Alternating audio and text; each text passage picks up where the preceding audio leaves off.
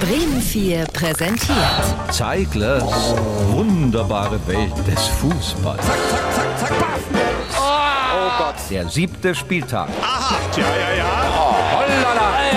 mit Waldemar Zeigler. Das ist er wieder, der alte Drecksack.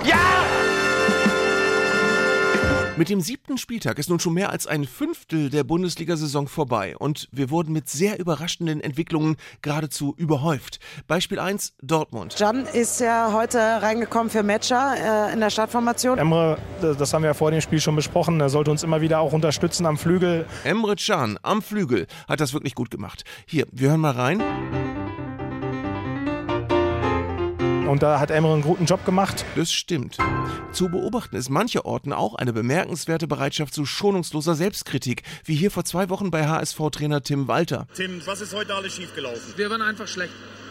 Punkt. Schlecht, weil wir einfach schlecht waren. Und das war heute schlecht. Weil wir schlecht waren. Ich kann nur sagen, wir waren heute schlecht. Und nochmal, ich sag's euch nochmal, heute war's schlecht. Beim HSV war offenbar zeitweilig nicht sehr viel gut. Und das ist Kacke! Ja. Nicht zufrieden mit der Saison war phasenweise auch Thomas Tuchel. Da bricht ja was heraus aus dem Tuchel. Donnerwetter, aus diesem schmächtigen Leib.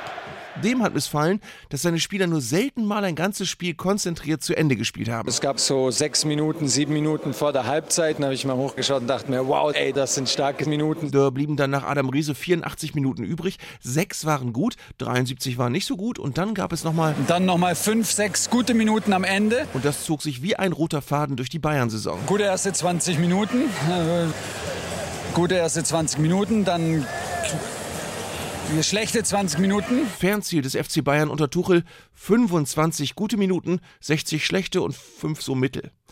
Anderswo versucht man sich die Stabilität durch den Einbau bewährter und sehr erfahrener älterer Spieler zu holen. Es wäre natürlich ein absoluter Wahnsinn, der eingewechselte Oppi. Das wäre Wahnsinn. Wahnsinn waren auch die nicht immer reibungslosen Eingriffe der Videoassistenten. Also wenn das ein Elfmeter ist, fällt mir ein Ei aus der Hose. Das war Paderborns Trainer Lukas Kwasniok.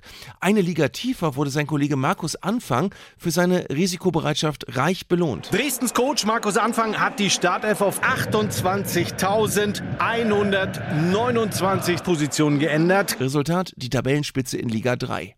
Ein großes Kompliment verdienen die Unparteiischen abschließend für den einfühlsamen Umgang mit Verletzungen. Da unterbricht Marco Fritz auch mal kurz die Partie und fragt mal nach bei potenziellen Kopfverletzungen. Mhm. Wahrscheinlich mit den Worten, na, seid ihr potenzielle Kopfverletzungen? Ja, das stimmt. Und das muss für heute reichen.